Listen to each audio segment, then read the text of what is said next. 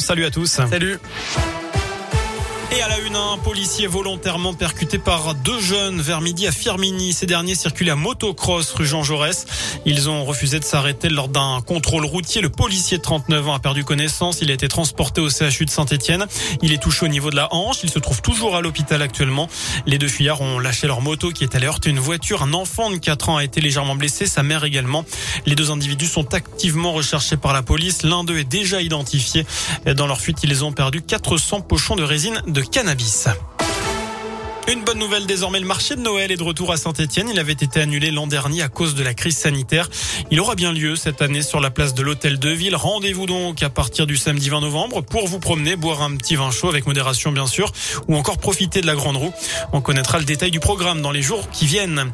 Le ministre de l'Agriculture en Haute-Loire, aujourd'hui Julien de Normandie, s'est rendu ce matin à Issingeau pour visiter le lycée agricole Georges Sand avant de prendre la direction de l'abattoir de la ville. Il devait également faire un détour en fin de journée à Saint-Paulien pour participer à une table ronde sur les retenues collinaires. Un mot du trafic. Bison Futé a dévoilé ses prévisions de circulation pour euh, le dernier week-end des vacances scolaires. Ce sera vert tout le week-end dans les deux sens en Auvergne-Rhône-Alpes. Et puis ce sera orange en Ile-de-France, Bourgogne et dans l'Est demain. On passe désormais au sport et au foot. Pour commencer, Didier Deschamps a dévoilé la liste des 23 joueurs qui affronteront le Kazakhstan et la Finlande dans quelques jours. C'est en qualification pour la Coupe du Monde 2022. Pas de grosse surprise. L'ancien défenseur Stefano Kurzuma a été appelé.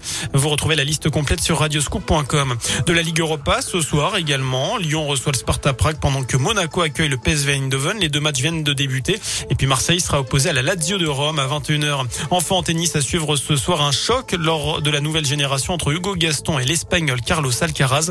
C'est en huitième de finale du Masters 1000 de Paris-Bercy. Voilà pour l'essentiel de l'actu. Bonne soirée.